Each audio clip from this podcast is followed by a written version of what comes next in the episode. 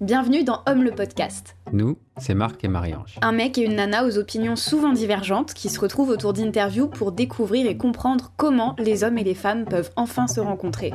Lui a toutes les caractéristiques de l'homme blanc hétéro cis privilégié. Et elle est une petite blonde gentille et féministe. Bref, ils semblent être tous deux des clichés de notre société et pourtant de cette rencontre a germé l'idée d'écrire ensemble une nouvelle histoire du masculin. Au-delà des clichés et des injonctions où tous peuvent trouver leur place.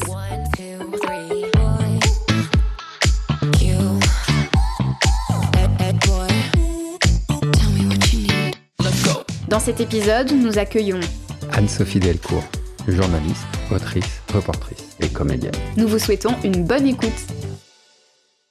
Bonjour Anne-Sophie, bienvenue dans Homme le podcast. On est super heureux de t'accueillir aujourd'hui. Euh, et peut-être avant de, de rentrer dans le vif du sujet, est-ce que tu veux te présenter en quelques mots pour ceux qui ne te connaissent pas? Oh, euh, ok. Euh, eh ben, je m'appelle Anne-Sophie Delcourt et euh, à la base, euh, je suis journaliste et réalisatrice en télé. Nous accueillons Anne-Sophie Delcourt. Euh, je suis belge et je suis arrivée à Paris euh, il y a 12 ans, je crois maintenant. Et euh, j'ai fait mon trou en télévision surtout. J'ai beaucoup bossé pour TF1 pour l'émission 50 Minutes Inside où euh, j'ai fait des, reportages voyages, des trucs sur un peu les secrets du succès. Euh, j'ai aussi une chronique à l'antenne où, le but c'était d'aller à la rencontre de stars et du coup de créer un, rapprochement hyper rapide parce que souvent les entretiens ils étaient minutés. Il y avait vraiment un chrono qui se mettait en route et je devais euh, du coup en 2 minutes 30 créer une situation euh, où, euh, où je devais discuter avec, euh, je sais pas moi, Lady Gaga, Ryan Gosling et tout. Et c'était assez fascinant parce que interviewer des, des inconnus connus, c'est pas la même chose que des gens dans la vie de tous les jours. Euh, alors j'ai pris une petite, euh, un chemin de traverse. Je reviens à maintenant. J'ai bossé comme rédactrice en chef sur un live qui parlait d'écologie pour YouTube. J'ai fait des films aussi où j'accompagnais des, plutôt des, des talents du web qui cherchaient à faire des films entre la fiction et le documentaire. Et puis, euh, et puis après, bah, je, je me suis rendu compte que j'avais envie de raconter mes propres histoires et plus de d'interviewer les gens pour qu'ils racontent la leur. Et du coup, euh, est arrivée cette idée de, de contraception masculine. Au départ, je voulais en faire un film. Et puis, je me suis dit, ah, mais non, c'est pas drôle parce que dans un film, je pourrais jamais rentrer dans l'intimité. Et puis, les médecins, je pourrais pas leur coller des, des faux langagiers ou, euh, et j'avais envie très vite avec la contraception masculine de me marrer. Et donc, le fait de pouvoir euh, euh, montrer l'intimité d'un couple, de pas avoir ouais, d'obligation de rigueur comme, comme ça peut être imposé dans les, dans les documentaires, m'a beaucoup plu. Et donc, du coup, ça a pris le BD. Voilà, et aujourd'hui, ben, je rebosse pour un magazine culturel pour TF1 et, euh, et j'écris la deuxième, Cool. euh, qui n'est pas vendue. Quoi? Elle n'est pas vendue, elle parle pas du tout du même genre de sujet, mais euh, D'accord, c'est ce que j'avais demandé. Il y a pas, c'est pas, on a, on t'as laissé le côté euh, contraceptif genre ou euh, non, là, c'est vraiment c'est un partage d'expérience sur une retraite Vipassana.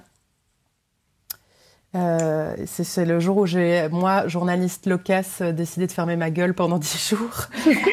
et, et comment mon corps m'a raconté des trucs que je savais pas. Voilà. trop bien. Génial. Bah, hâte de lire ça.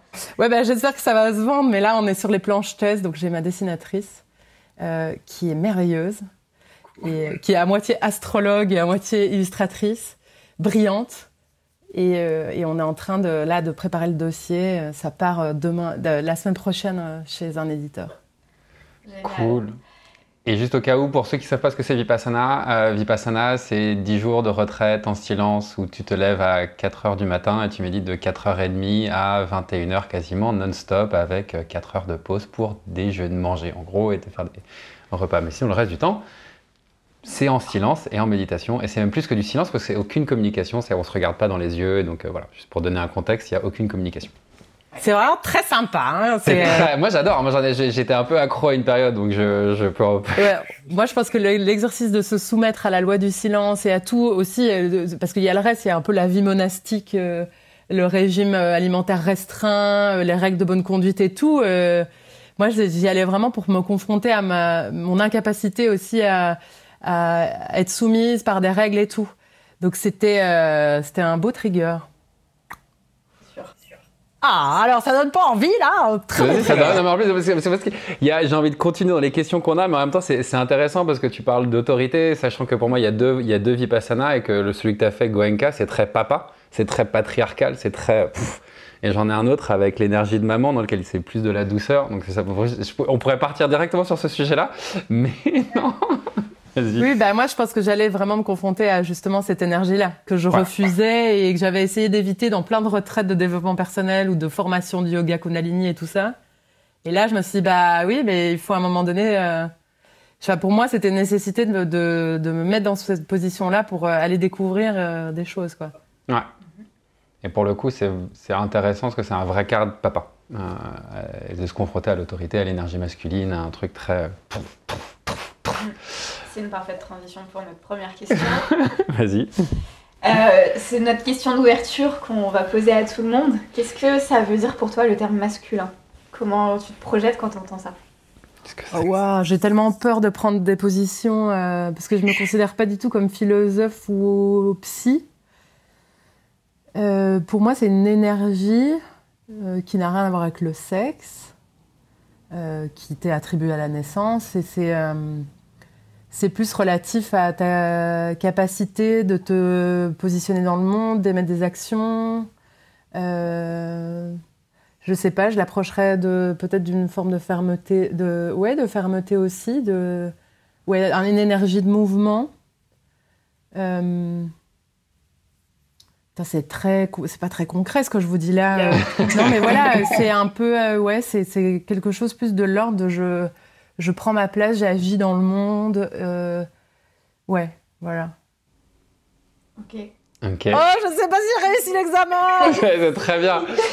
Qu'est-ce que alors après pour continuer, ce serait quoi pour toi les qualités et les euh, j'aime pas les mots défauts, mais ce serait quoi le, un masculin en équilibré et un masculin en excès? Voilà, Formuler comme ça, ce que j'ai comme ça. Ben, c'est toujours rapport au féminin, c'est-à-dire que euh, si je dois définir le féminin, on serait plus dans un rapport à euh, à l'écoute, euh, aussi à, à, se laisser porter par ce qui se passe, euh, une énergie peut-être plus douce. Et donc du coup, un excès de masculin, c'est un c'est un côté trop volontariste d'interférer, d'être dans le contrôle de, de, ce qui se produit. Alors c'est super d'avoir, il faut des impulsions pour avancer sur ses projets personnels. Si on parle de l'individu qui veut se révéler au monde et tout ça.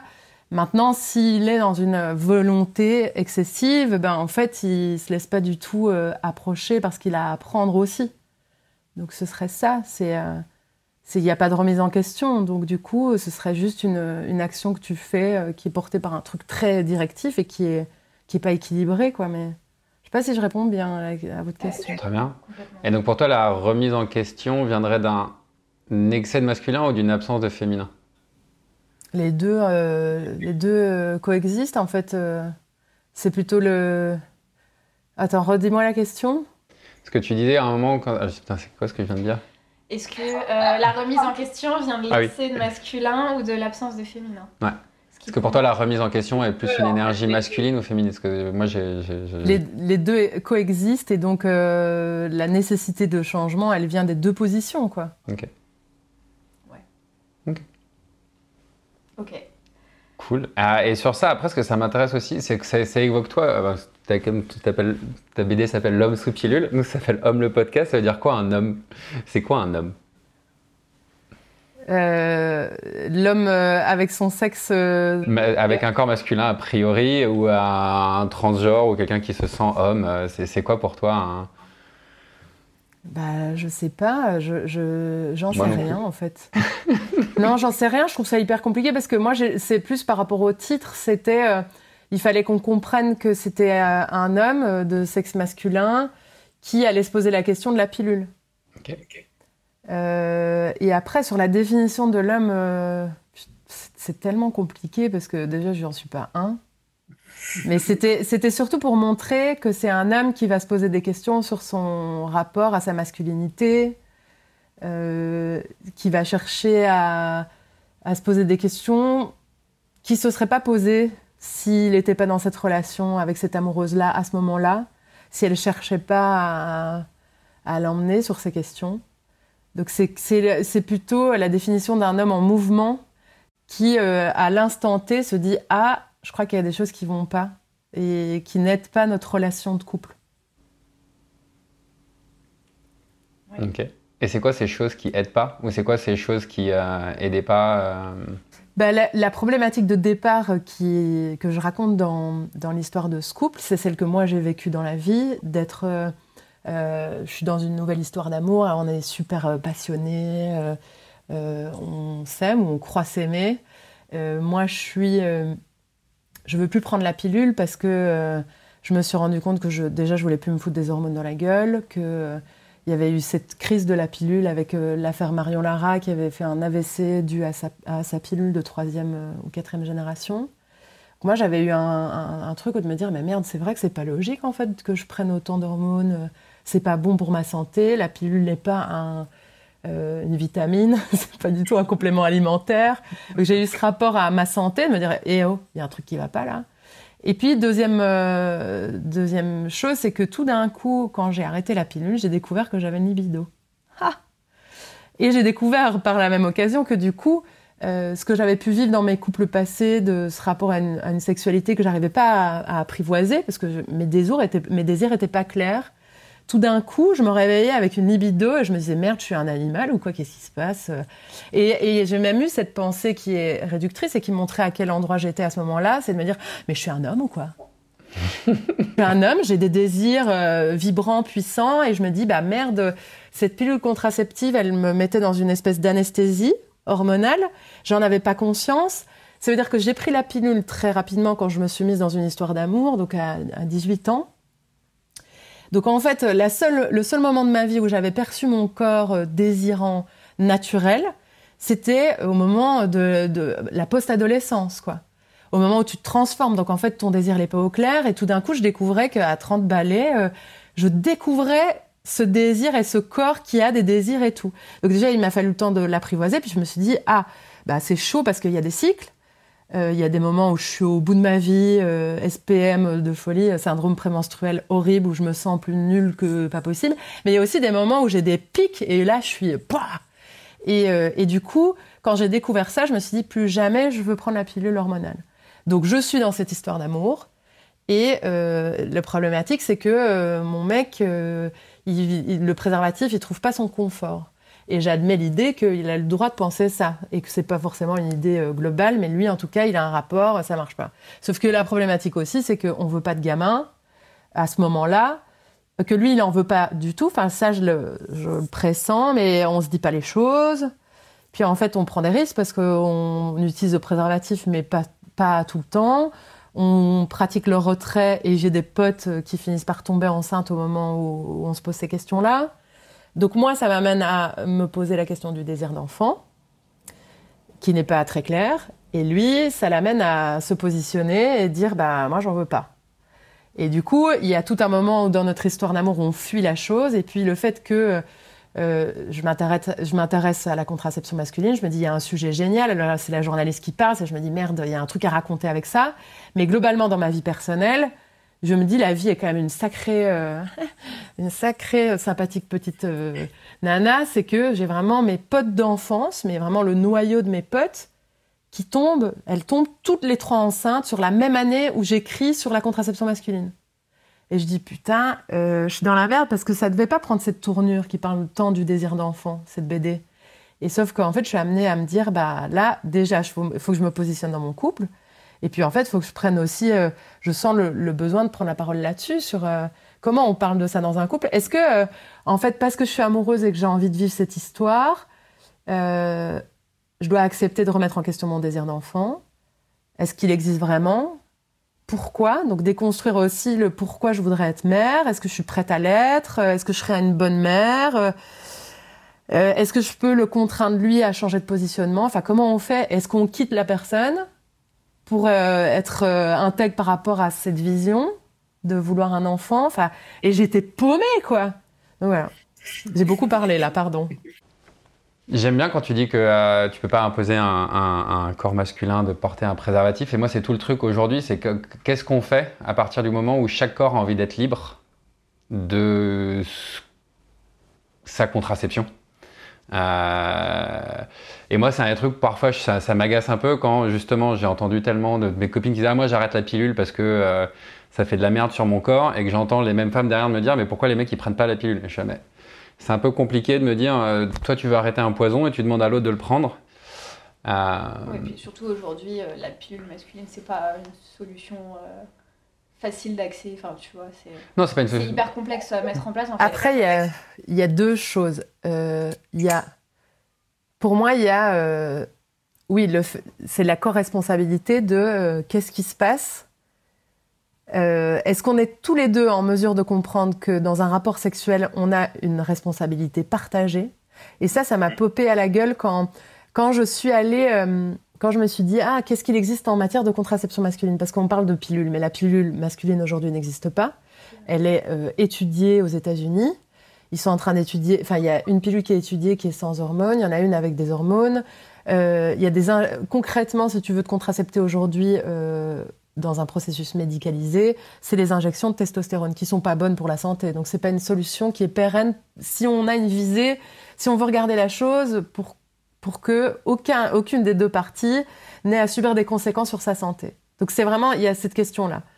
Euh, pour moi, ce qui était hyper intéressant, c'est que quand je me dis qu'est-ce qu'il existe en matière de contraception masculine, je découvre qu'il y a des, journées au planning familial qui sont organisées et qui sont mixtes pour parler de contraception. Alors je me dis, ah, c'est une grosse blague. Euh, oui, il y aura que des nanas, il y aura pas de mecs qui vont parler de leur contraception. Et en fait, j'arrive avec mon espèce de ouais, de supériorité journalistique et puis de nana qui se dit oui, bon, après, je vais juste vérifier qu'en fait, ça n'existe pas. Et là, je suis assez, euh, je me prends une énorme claque parce que, en fait, je me retrouve à table et en fait, on est deux meufs et il y a quatre mecs. Et chacun à leur tour, ils vont expliquer leur, euh, leur positionnement, leur contraception, avec des, méthodes qui sont pas forcément euh, légalisées aujourd'hui, mais néanmoins ils prennent la parole sur un truc et ils viennent me dire euh, je trouve ça indécent d'avoir un rapport sexuel avec quelqu'un, de prendre du plaisir en commun et de ne pas me soucier une seule seconde de quel effet ça a sur la santé de ma nana si elle prend la pilule ou si elle a un stérilet. Et d'autre part, symboliquement, en fait, c'est me déresponsabiliser, me déresponsabiliser de l'acte sexuel même. C'est que j'ai la moitié de la responsabilité. J'ai du sperme. Et, c'est ça aussi le questionnement du personnage principal dans la BD, c'est que tout d'un coup, il comprend, enfin, comme si il y avait une faille spatio-temporelle, que euh, son sperme est fertile, quoi. Enfin, qu'il il a sa responsabilité dans la, dans la relation sexuelle. Or, en fait, là, je fais porter au personnage masculin ces questions-là. Mais la réalité, c'est que moi, ça me repop à la gueule. À ce moment-là, je me rends compte que j'ai trois ou quatre mecs devant moi qui me parlent de rapports sexuels qui sont beaucoup plus euh, euh, féministes et humanistes, parce que c'est pas tant du féminisme, c'est de l'humanisme, qui sont dans un truc de je, fais, j'ai un rapport sexuel conscient et je prends ma part de responsabilité. Donc je trouve ça magnifique et je me dis ah en fait c'est ça que j'ai envie de raconter, c'est ces hommes qui et qui aussi se se posent la question de leur propre cycle, sont beaucoup plus en rapport avec leur propre corps, avec leurs humeurs, avec leur libido, avec le respect de l'autre, avec une liberté de la sexualité qui est magnifique. Donc moi, je me dis, ah, je crois que j'ai mis le train de retard alors que je venais prendre la tête à mon mec en disant, mais tu te charges de rien. Euh, enfin, je me rendais compte moi-même que j'étais bloquée dans mon système euh, euh, patriarcal et que je me disais, est-ce que c'est de la faute des hommes? Parce que souvent, c'est ce qui trône autour de la contraception masculine, c'est qu'on dit euh, les hommes ne s'en soucient pas, euh, ils n'en ont rien à foutre, etc. Non, en fait, la réalité, c'est que sociétalement et, euh, et aussi à cause, mais c'est un peu grâce et à cause de la médicalisation de la pilule, les hommes ont été vraiment sortis de cette équation sur la responsabilité de la contraception dans le couple. C'est-à-dire que dans l'histoire, ça c'était fascinant d'apprendre ça, dans l'histoire, en fait, euh, avant que la pilule soit légalisée, euh, la responsabilité d'une grossesse non désirée était partagée dans le couple. C'était une discussion qu'on avait euh, dans le couple. C'était l'homme, enfin c'était le père et, son fils qui, parlaient de attention, mon fils, il peut arriver une grossesse, etc. Donc il, il, prenait part à cette réflexion. Et c'était la femme qui prenait à sa charge euh, les effets d'une grossesse non désirée et donc les possibles avortements clandestins, etc. Donc évidemment, au moment de la légalisation de la pilule, il était urgent de mettre en place cette pilule parce qu'il y avait des avortements euh, qui était, qui, enfin, qui était ultra dangereux. beaucoup de femmes sont décédées à cause de ces, de ces avortements clandestins. Donc la pilule a été un, un progrès énorme en matière de santé pour la femme. Donc il fallait passer par cette pilule qui était ultra dosée, dégueulasse pour la santé, mais elle évitait quand même un, massacre. Mais bon, en médicalisant la pilule, l'homme n'est plus du tout n'était plus du tout dans cette discussion. En fait, le premier conseiller dans le couple, c'est devenu le médecin et tu ne vas pas chez le gynéco avec ton mec. Donc en fait, le système qui a été mis en place, c'est que l'homme était éjecté et basta, on se posait pas la question. Quand tu cherches des informations euh, euh, sur ta contraception en tant que femme, tu vas voir ton gynécologue. Et t'en parles pas à ton mec parce qu'en fait, enfin voilà, c'est devenu donc c'est un peu un, système, euh, c'est plus un, truc sociétal en fait, ce, désintérêt de l'homme pour pour la contraception et aussi parce que la femme a eu besoin de se réapproprier cette contraception pour pouvoir être libre. Donc c'est bien plus complexe que euh, qu'il n'y paraît, quoi. Je suis partie loin là. Non, non, mais c'est marrant parce que tu réponds exactement à des questions que j'avais. Moi, c'est des trucs que j'ai de. Euh, parfois, j'ai du mal quand j'entends Ah oui, mais les mecs sont désintéressés des corps masculins, des corps féminins sont désintéressés. je suis là, mais en fait, j'ai l'impression que ça fait 60 ans qu'on me demande de ne pas m'intéresser, de vous laisser votre corps tranquille et de vous gérer votre truc. Et tout d'un coup, on me dit Ah, mais en fait, euh, tu t'y intéresses pas. Bah, j'ai la sensation que moi, on m'a demandé de ne pas m'y intéresser et, de, vous laisser votre responsabilité de gérer tout ça. Et moi, à plein d'endroits aujourd'hui, moi, je sais que j'ai. Euh, bah, un, tu, je crois qu'on en avait parlé. Moi, je suis allé au planning familial, je me suis contracepté à un moment. Euh, mes partenaires à l'époque étaient contre. Elles étaient en flip. Est-ce que tu peux expliquer comment? Euh, bah, c'est un truc qui parle, effectivement. Moi, j'ai pris euh, l'Andro Switch qui aujourd'hui a changé de nom. Je vais pas rentrer dans tous les trucs légaux et non légaux de, ce procédé magnifique qui est plus très légal. Euh, et donc, effectivement, c'est un anneau que tu portes, que tu, ou dans lequel tu retires la peau des testicules et que tu mets autour de ton sexe. Et ça fait rentrer les testicules à l'intérieur de ton corps. Et tu le portes au bout de trois mois. Et au bout de trois mois, à raison de 15 heures par jour, euh, tu es contracepté et tu dois faire des spermogrammes de temps en temps. Donc ça, c'est la, procédure. Et ça a été vachement intéressant pour moi, un, parce que j'étais les deux partenaires au moment où je voulais le faire, travailler dans l'univers de la sexualité, du chamanisme, du tantrisme, et était ça n'existe pas, c'est de la merde, on n'en veut pas. Est-ce que tu sais pourquoi? Est-ce que c'était une question de confiance? Est-ce que c'était des expériences qui avaient loupé?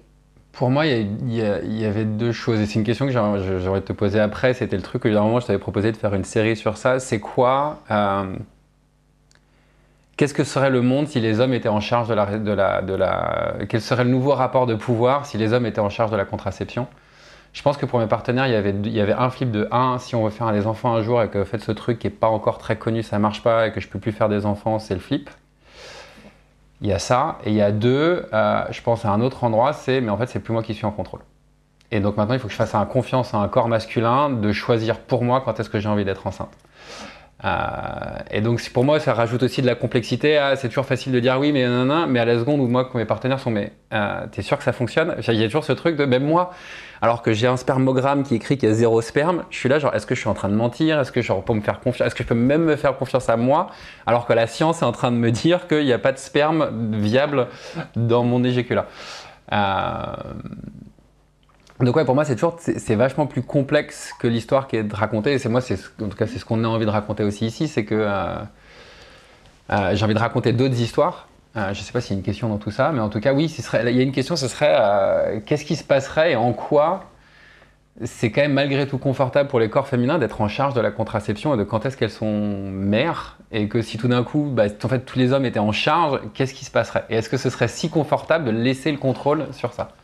En fait, moi, c'est marrant parce que euh, je répondrai un peu de manière détournée, mais en fait, moi, quand j'ai écrit cette BD, je me suis dit attention à ce que ce soit pas euh, euh un espèce de euh, une défense de la contraception masculine. Il faut que ce soit la contraception masculine. Il faut que l'homme prenne à sa charge la contraception et tout. Pour moi, c'est pas tant ça. C'est c'est vraiment mon désir en écrivant ce truc, c'est de se dire remettons cette question au milieu du couple. Et chaque couple devra se responsabiliser, chacune des deux parties devra se responsabiliser et décider de quelle est la meilleure formule pour ce qui est, ce qui est le plus important. est-ce que l'aspect, euh, enfin, il y a plein d'aspects qui vont rentrer en jeu, et donc du coup, je pense que c'est pas tant de se dire maintenant, ce sont c'est aux hommes de prendre la responsabilité, c'est chacun doit trouver sa meilleure formule, et en tout cas en parler, et euh, et je pense que c'est nécessaire pour les femmes. Euh, et même quand elles sont très militantes et féministes, de, pour retrouver un, un couple qui est plus égalitaire, de d'avoir confiance en l'autre, quoi. Sinon, ça peut pas fonctionner. Parce que, et après, c'est accepter aussi que malgré les progrès et malgré la science, il y aura toujours des erreurs. Et que ça peut être joli, mais c'est s'adapter à. Euh, euh, on a choisi d'être ensemble, euh, on essaye de gérer cette contraception du mieux qu'on peut. Il n'y a aucune science exacte. Même une meuf sous pilule peut tomber enceinte. Même une meuf sous stérilet peut tomber enceinte. Donc en fait, cette acceptation qu'il y a une zone d'erreur, elle va continuer à exister. Et c'est juste accepter que l'autre n'est pas responsable seul, qu'il n'y a pas un méchant, un gentil, mais que euh, on prend cette responsabilité, on a décidé de vivre une relation d'amour ou peu importe, mais une relation de couple et des rapports sexuels et que, eh ben, en faisant ça, on a euh, une responsabilité s'il, s'il arrive une grossesse non désirée. Donc, euh, je, dans une, alors dans une vision où l'homme serait en charge de ça, bah, on se retrouvait dans les mêmes impasses en fait, parce que parce qu'il n'y a pas de solution miracle, que tout est euh, dans la vie, dans tous les domaines, tout est une adaptation plus ou moins satisfaisante. Et ce qui compte, c'est d'être euh, de, savoir où ça fait souffrir l'autre et comment on peut euh, éviter ensemble d'aller vers un mur, quoi. C'est ça. Et puis, euh, si la charge revenait intégralement aux hommes, on n'est toujours pas dans une quête d'égalité, alors que là, quand on soulève la question de la contraception masculine, c'est pour pouvoir se poser la question et répartir la charge de façon consciente. Si on donne toute la responsabilité aux hommes, il n'y a toujours pas d'égalité, et au-delà de ça, il y a toujours une question de j'ai un pouvoir décisionnel sur ce qui arrivera à ton corps. Mais en fait, c'est le pouvoir. Tu peux, en fait, il peut prendre la responsabilité totale de la contraception masculine, mais dans une mesure où euh, où on continue de dialoguer ensemble. C'est vraiment euh, parce que pourquoi pas? Franchement, moi, je serais trop contente. Mais euh, ah, moi, je, suis, je suis pour le, le, le, dialogue dans le couple. En fait, la question sous-jacente, c'est, et c'est toujours un truc que j'aime bien penser, c'est dans cette charge, entre guillemets, du corps féminin, quelle est la part du contrôle qui est agréable d'avoir du contrôle et d'avoir du pouvoir sur ce choix-là? Bah, Ce qui est compliqué, c'est que clairement, la seule, la seule vraie euh, différence, et c'est ce qui fait que euh, beaucoup de femmes se battent pour euh, garder cette, ce, pouvoir sur leur contraception ou cette zone de maîtrise, c'est que elles sont les seules à payer le prix d'une de, de, bah ouais d'un ovule fécondé, quoi. malheureusement, on peut pas évacuer cette question, qu'on sera les seuls à être enceintes, à porter cet enfant aujourd'hui. Donc, euh, c'est ça qui est très compliqué, c'est euh, que ça a une conséquence euh, bien plus dramatique sur notre corps de femme que sur le corps de l'homme s'il y a un accident. Ouais. Complètement. Moi, c'est un endroit qui est, qui est très flou. et on en parlait. Enfin, tu vois, c'est euh, quand tu dis aller au gynéco seul, euh, à la fois pour moi, c'est la femme doit choisir de ce qu'elle fait de son corps ultimement. Mais aujourd'hui, je sais que moi, j'ai vécu un, avortement et j'ai pas eu ma partenaire à refuser, et même son homme, c'était même. Enfin bref, bref. Et j'étais, j'en ai envie, j'ai envie d'être là. Enfin, malgré tout, c'est un embryon. Moi, j'étais à cette époque, j'étais très croyant dans une philosophie que c'était un début de vie. Euh, j'avais envie de faire un processus de deuil. J'ai été éjecté du truc. Euh, et il y a un endroit où euh, bah, je comprends que c'est important que quand tu vas euh, te faire avorter, le, le, mec puisse pas influer, mais en même temps, lui retirer la possibilité de dire, mais en fait, moi j'en ai envie juste de le dire, euh, que ce soit entendu, que ce soit dialogable. moi, je trouve que ça, ça me gêne le, rapport à ça. C'est ton corps, mais tu peux pas exclure le bah papa et ensuite attendre que les pères soient présents. S'il y a plein d'endroits, on leur dit vous êtes plus là, vous n'avez plus le droit d'être là. Et c'est pour ça que les hommes, euh, les hommes ont à se réapproprier une, juste place aussi là-dedans. je trouve ça euh, horrible de, d'exclure. enfin, on peut pas choisir, on peut pas en tant que femme décider pour l'autre du position, enfin de, la position qu'il, pourrait prendre, quoi. Parce qu'en effet, euh, dans le cas d'un avortement bah, il est, il est co-responsable du petit être euh, ou de l'embryon, enfin peu importe de ce que c'est et comment on le décrit en fonction de nos croyances. Mais oui, je suis d'accord qu'on a un putain de travail en tant que femme à accepter que l'homme puisse reprendre sa place euh, dans cette équation. Et en même temps, on s'en plaint. Et donc c'est très, euh, très contradictoire. C'est ça qui est difficile, quoi. C'est que on a à remettre en question des deux côtés nos systèmes de croyances et, et notre liberté. oui. Chouette alors. Mais c'est hyper délicat parce que, tu vois, dans ce que tu dis, si on admet que euh, la contraception c'est une co-responsabilité, donc en cas de grossesse non désirée, il y a une co-responsabilité. Mhm. Mais en même temps, euh, l'impact sur le corps de la femme est tellement plus important. Mais comme tu dis, on te dépossède du choix final. C'est un positionnement qui est pas évident. Et quand c'est au sein d'un couple, c'est une chose, mais quand c'est même pas au sein d'un couple, c'est encore plus dur à, gérer une situation comme ça, quoi. Parce qu'on touche un des endroits où il n'y a pas d'égalité, parce qu'on n'est pas génétiquement fait pareil.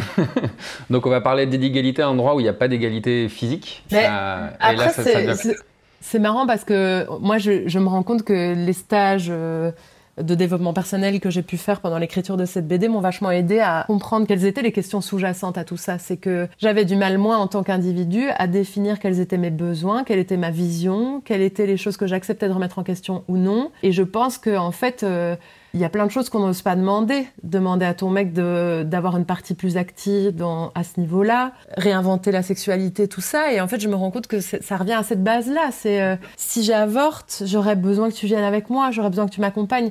Si j'avorte, je, crois que je préfère le faire seul. Et ouais, être en mesure d'accepter que l'autre dise oui ou non, quoi. Mais euh, enfin, c'est pas à toi, Marc, que je vais vais raconter ces concepts-là, mais euh, ouais, c'est accepter que on choisit dans une relation d'avoir un individu qui ne fonctionne pas comme nous, qui se définit autrement et que euh, on fera un chemin ensemble en réussissant à, à montrer nos parts d'altérité sans que ça casse la relation, quoi. Et ça vient se jouer dans la contraception de manière encore plus violente et euh, de manière encore plus organique et ça c'est euh, parce qu'il y a, il y a ce que tu veux mentalement puis en fait il y a ce que ton corps va vivre au moment où tu tombes enceinte. Enfin, moi ça m'est jamais arrivé mais quand je vois le bug mental et, et à quel point ça a changé l'identité de mes potes je me dis putain je suis à la recherche de mon identité encore aujourd'hui à 37 balais. Je sais pas ce que je veux si je veux être mère ou pas mais putain le, bouleversement que je vais encore me taper dans la gueule après euh, est fou. Et c'est vrai qu'à côté de ça c'est une chance de pouvoir vivre ça en tant que meuf et en même temps, c'est compliqué d'expliquer ça à l'homme en face qui va pas vivre ces bouleversements euh, purement euh, hormonaux et organiques de, de porter un enfant, d'être bouleversé dans, dans, tout ce que ça, ça va avoir comme conséquence, quoi.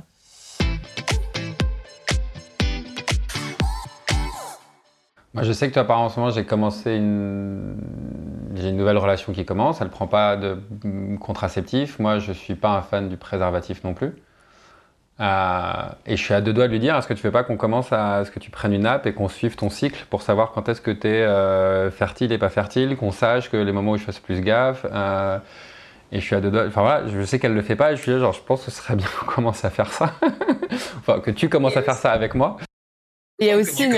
En fait, c'est con, après je sais pas si c'est ça, mais il y a même une forme de pudeur. Moi, je me suis aperçue que ces questions, elles étaient pas si faciles à aborder dans mon couple, alors que je me sentais méga libre. Je me disais, ah, ouais, j'ai quand même une histoire d'amour là, ouais, c'est génial, on se parle de nos désirs sexuels et tout.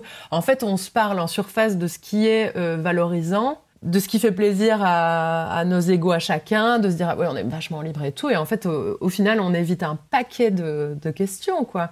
Alors je ne sais pas si c'est de la pudeur de l'éducation ou si c'est aussi une difficulté à mettre au clair ses besoins, ses désirs et tout quoi. Mais euh, vraiment grosse claque dans la gueule de me dire ah je pensais vraiment que j'étais libre et tout et en fait euh, j'avais encore mille doses à apprendre quoi. Clairement. Et moi, toi, bah, pareil, euh, c'est quand même à moi de. Il y a une gêne en tant que corps masculin de dire à ma meuf de quoi faire sur comment régler, regarder son cycle et comment tu as rajouté une charge de. Euh, enfin, toi, il y, a une, il y a une gêne, il y a une gêne de dire euh, j'ai envie d'intervenir dans la manière dont tu gères ton, ton quotidien, ton cycle. Et en même temps, pour moi, c'est important de le savoir. Et c'est marrant, le seul truc qu'elle m'a demandé, clairement, on a très peu d'accords pour l'instant. Et le seul, c'est si jamais je tombe enceinte, je veux que tu sois là. Genre, si j'ai besoin d'avorter, y a un truc, s'il y a une connerie la seule chose que je veux, c'est genre t'arrêtes ce que tu fais, et tu viens et tu t'occupes de moi et t'es là. Et c'était marrant parce que pour l'instant, on n'a quasiment aucun accord sur plein d'autres trucs où les gens peuvent prendre des accords, mais celui-là, ça a été euh, Ok, je veux bien, mais je veux que tu sois là. Bah, c'est trop beau déjà. Ouais.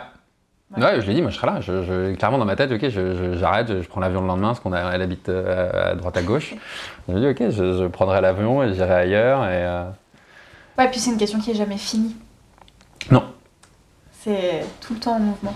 Ouais. c'est terrifiant parce que c'est vrai qu'il y a une zone de difficulté à trouver les, terrains communs, euh, d'accorder les visions et se dire ok comment on fait pour faire exister cette relation dans, dans les situations où on n'est pas forcément d'accord et euh, dans nos transformations personnelles? Enfin c'est un délire hein, quand même mm. c'est antinaturel quoi enfin et en même temps c'est très naturel euh, la volonté de vivre à des relations aux autres mais la, concrétisation d'une relation qui serait euh, qui serait plus bienveillante ou plus respectueuse de chacun des deux parties putain la mettre en place elle est ouais alors, une question sur ça. Toi, t'en, es où, toi, si tu peux en parler sur ta relation aujourd'hui si...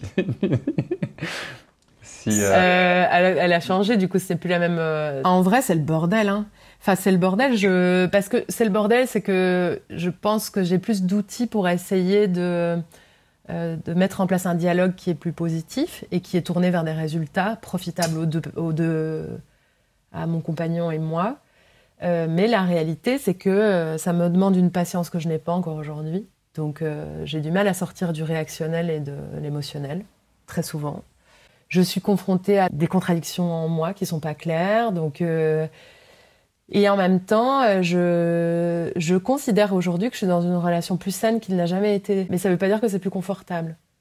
C'est-à-dire que j'ai du coup la conscience de mes contradictions, ça me rend ouf, parce que je voudrais être cette personne parfaite qui accueille euh, avec bienveillance euh, euh, la vision de l'autre, aussi, aussi différente soit-elle. En fait, en réalité, pas forcément.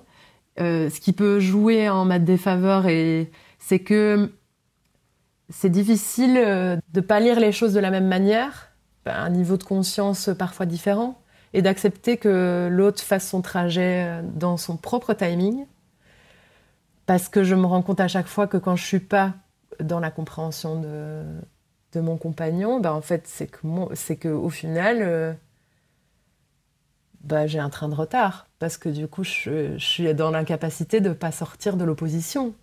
Donc ça me ramène toujours à ma propre responsabilité. Donc du coup, j'ai l'impression d'être dans une euh, spirale infernale et tout, et mais je, pense que j'essaye au fur et à mesure d'accepter que c'est toujours un mouvement euh, et que tant qu'il y a un désir de, de trouver un terrain d'entente euh, et du plaisir et de la joie dans cette relation, on avance.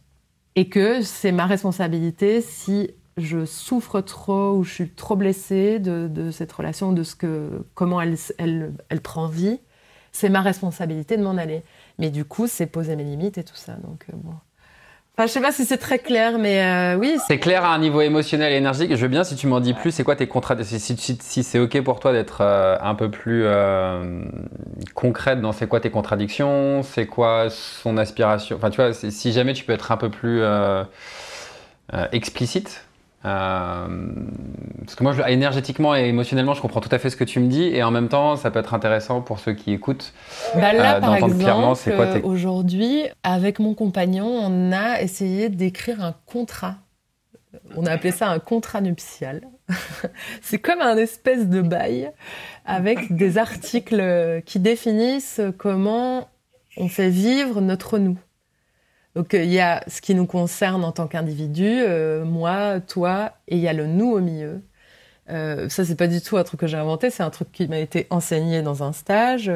Mais la, la nécessité, euh, je sais pas si on, enfin voilà, est-ce que bah si tu peux dire, on peut on peut parler ouais, de voilà. petit amour au grand amour. C'est des stages de développement personnel qui sont proposés par une personne qui s'appelle Éric Leroy, où on est amené à comprendre ce qu'est l'amour et qui qui va enseigner une certaine euh, forme de cadre qui pourrait euh, aider à la construction d'une relation plus saine et plus bienveillante. J'espère que c'est bien défini, mais voilà.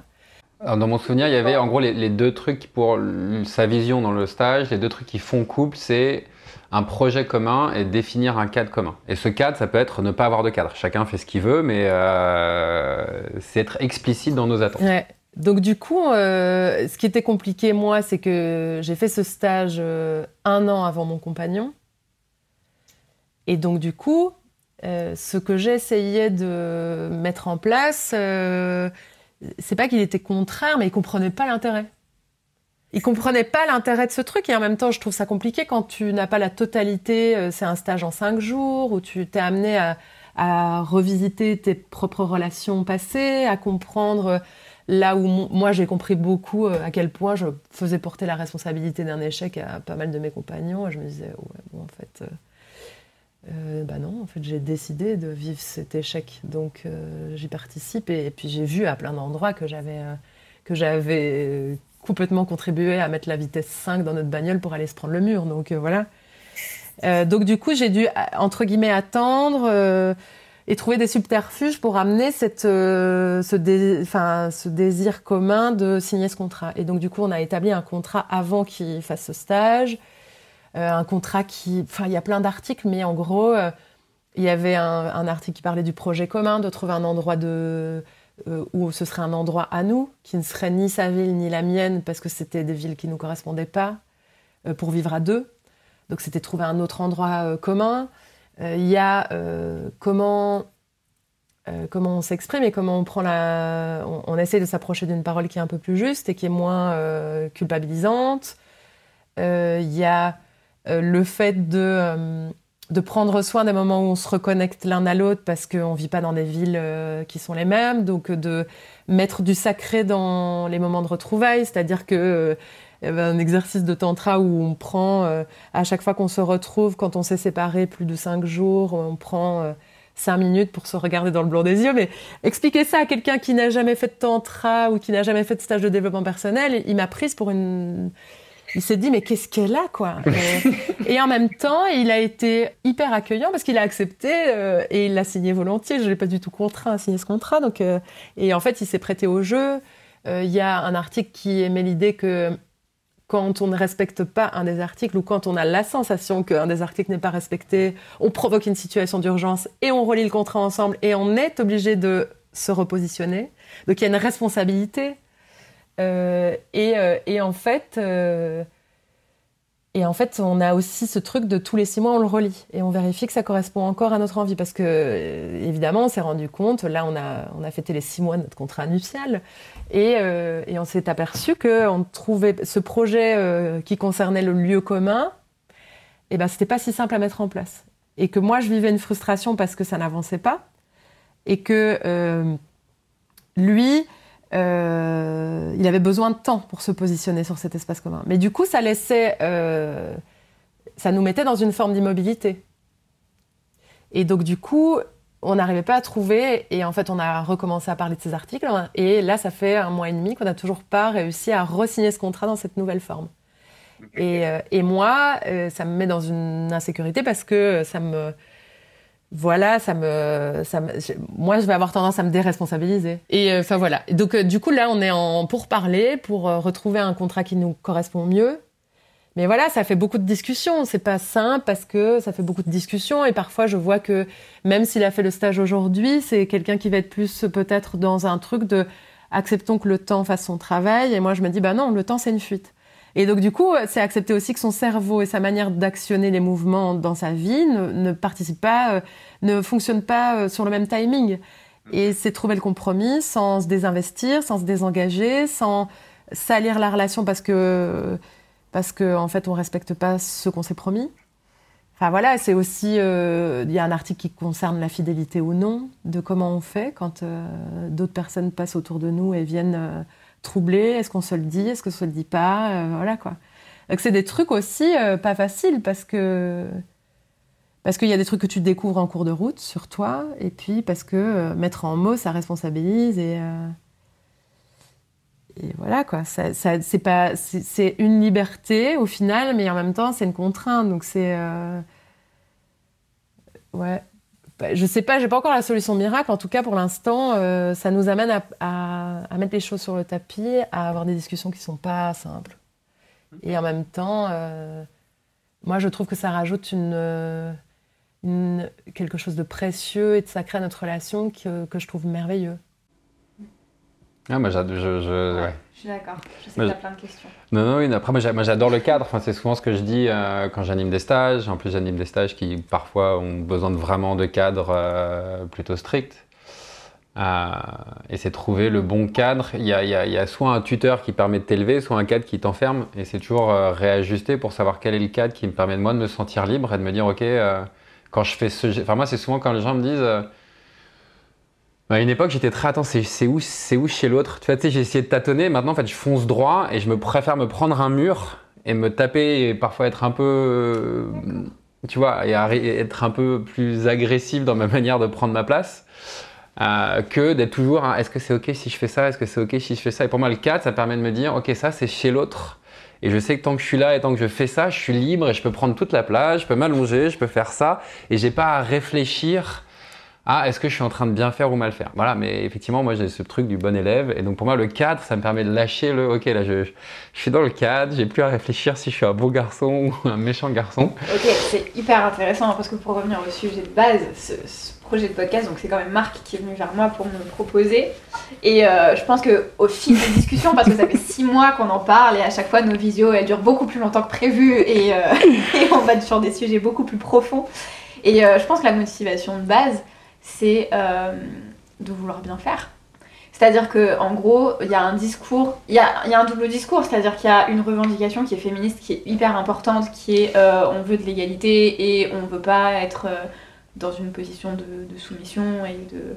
Voilà. Et en même temps, reçu en tant qu'homme, il y a beaucoup le truc, enfin, toi, il y a beaucoup cette pensée que je suis pas coupable de tous les malheurs qui arrivent aux femmes et j'essaye de bien faire.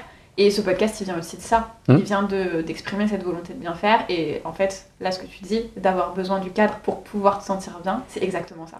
Bah ouais, il y a ça. Il y a un, il y a un j'ai une éducation très bourgeoise aussi, euh, noble, donc il y a, y a être, euh, il y a faire les choses proprement. Et clairement, moi, le, truc qui, qui, qui, qui m'anime depuis que j'ai 12 euh, ans, depuis que je suis connecté, genre depuis que j'ai 12 ans, en fait, j'ai réalisé que j'étais connecté à l'inconscient collectif masculin et que tout ce que j'y voyais, c'était de la souffrance, de la misère et de la violence. Pour moi, l'image qui était renvoyée à un corps... Alors, il y, a deux, il y a deux trucs. Il y a l'image qui était renvoyée, et, euh, j'étais terrorisé à l'idée de devenir un homme.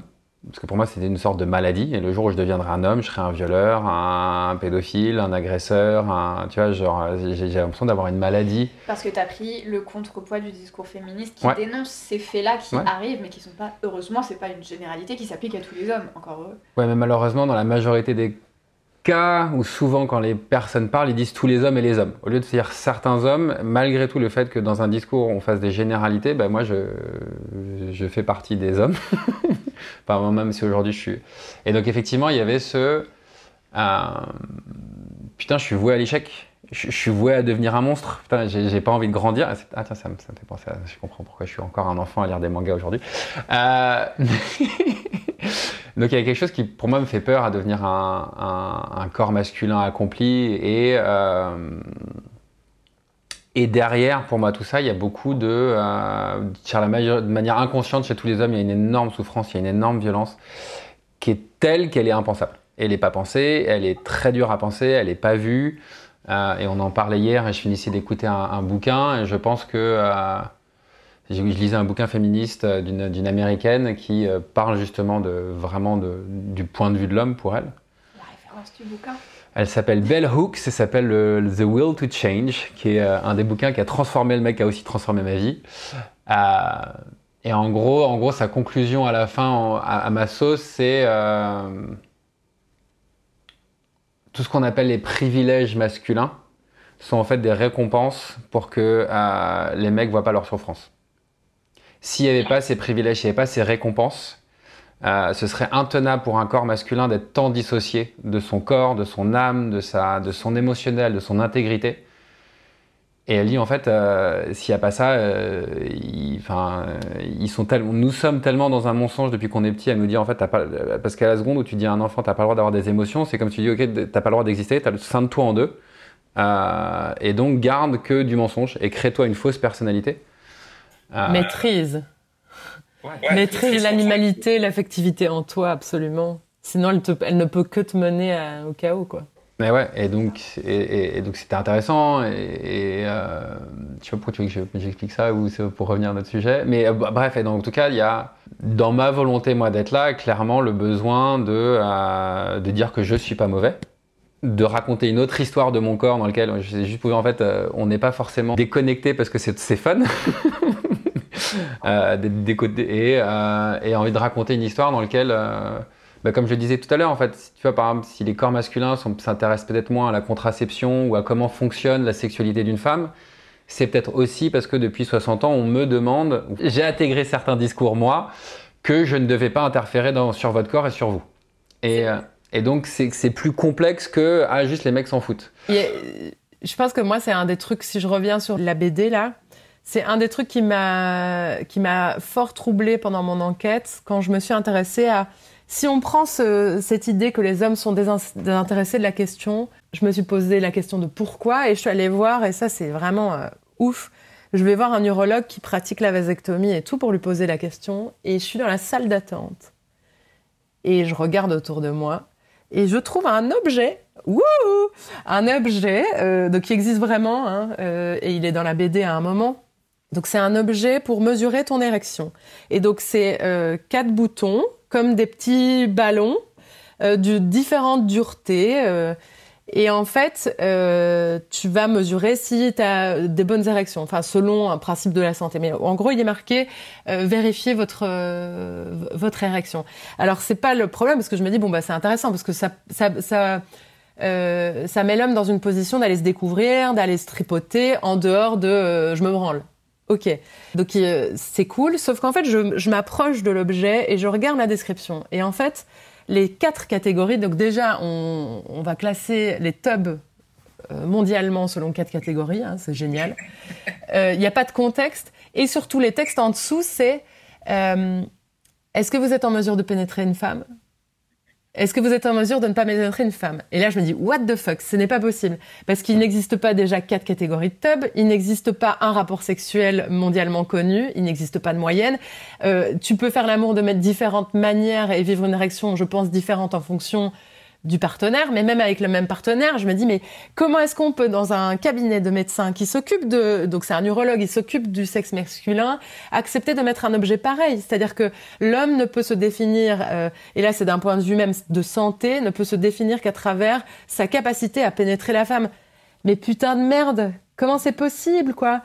Et, euh, et en fait ça m'a énervé parce que parce que je me suis dit mais euh, c'est fou, ça devrait être un objet qui est utile et en fait il vient bloquer l'homme dans une dans une perception de de bah, de sa virilité, de sa masculinité et puis euh, de son rapport sain à ses propres érections en fonction du fait de pouvoir pénétrer un vagin. Mais et je me suis dit ouais c'est grave en fait ça.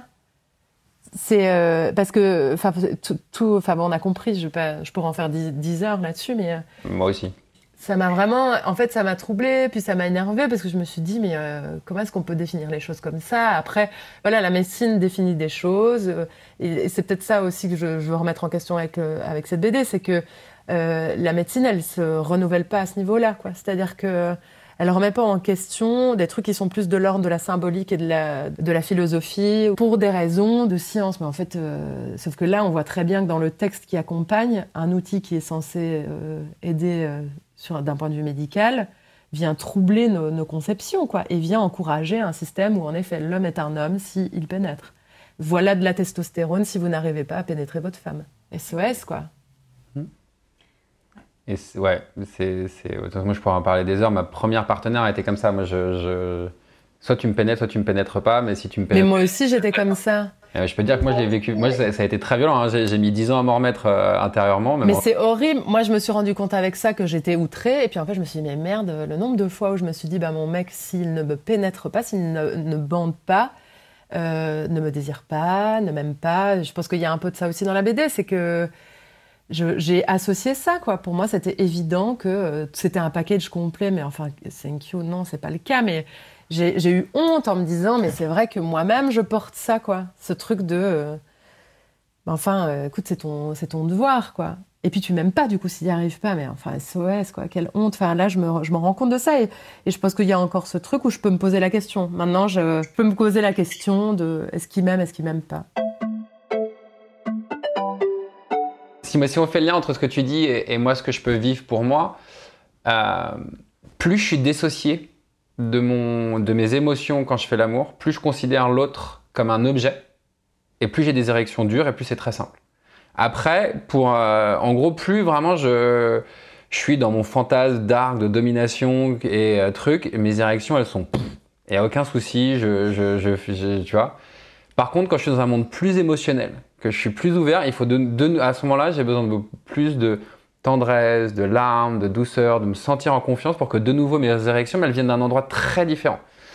Et euh, donc c'est intéressant ce que tu dis parce qu'effectivement, euh, bah ouais, il y a quelque chose, tu vois, dans la virilité classique, plus tu es dissocié, plus tu es coupé de ton monde émotionnel, plus tu peux pénétrer. mais... mais... parce que parce que c'est plus simple, parce que aussi l'autre est un objet.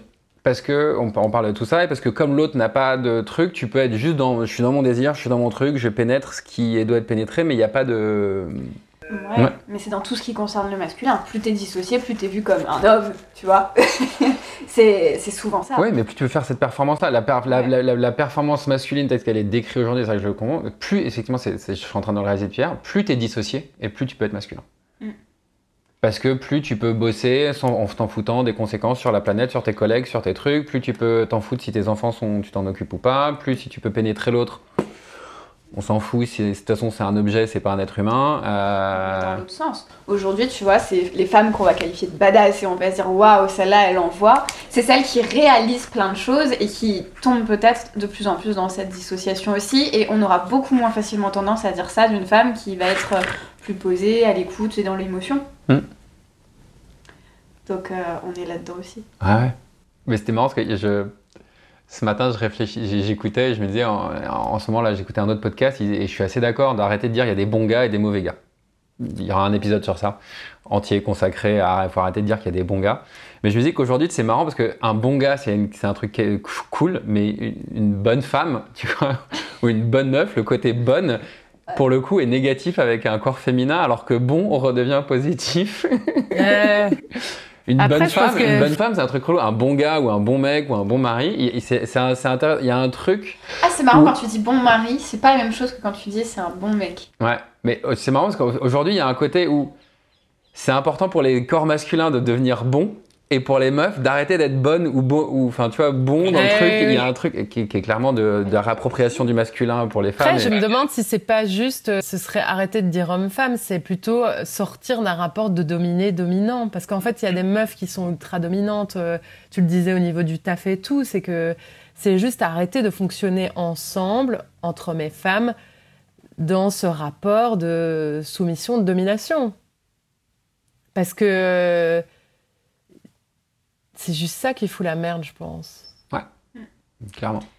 Et après, on peut pas non plus. Euh, je pense qu'il y a, il y a un truc. Ce qui est compliqué, c'est que quand on parlait tout à l'heure des trucs de, euh, euh, de, de, ta peur, de, de, grandir et de devenir d'office un, un prédateur, il y a évidemment, j'ai l'impression que pour l'instant, c'est très compliqué parce que pour déconstruire le système qui a été mis en place depuis un paquet de temps, on est obligé de quand on dit les hommes sont des, euh, des prédateurs, euh, c'est pour qu'il y, ait une, y a un moment hein, où on puisse repartir de zéro en disant, OK, il existe des faits que l'on a refusé de voir pendant des années, des faits qui sont pas, euh, qui sont pas OK, des limites qui sont dépassées. Mais je pense qu'en le faisant, il faut aussi qu'on remette en question le, les limites qu'on n'a pas osé dire, mais enfin qu'on n'a pas osé mettre en mots mais tu es obligé de passer par euh, voilà ce qui va pas. Et c'est ce, ce, truc c'est que euh, oui il faut que enfin je sais pas il faut que c'est horrible cette phrase mais je, je pense que certains hommes euh, doivent entendre ça sans pour autant considérer que ça leur appartient. Ça ne fait pas partie de leur construction ça ne fait pas partie de ce qu'ils font mais ça a existé. C'est ne pas nier les faits. Et après accepter surtout qu'il y ait quand même des situations qui sont euh, qui sont bien plus complexes que ça, quoi.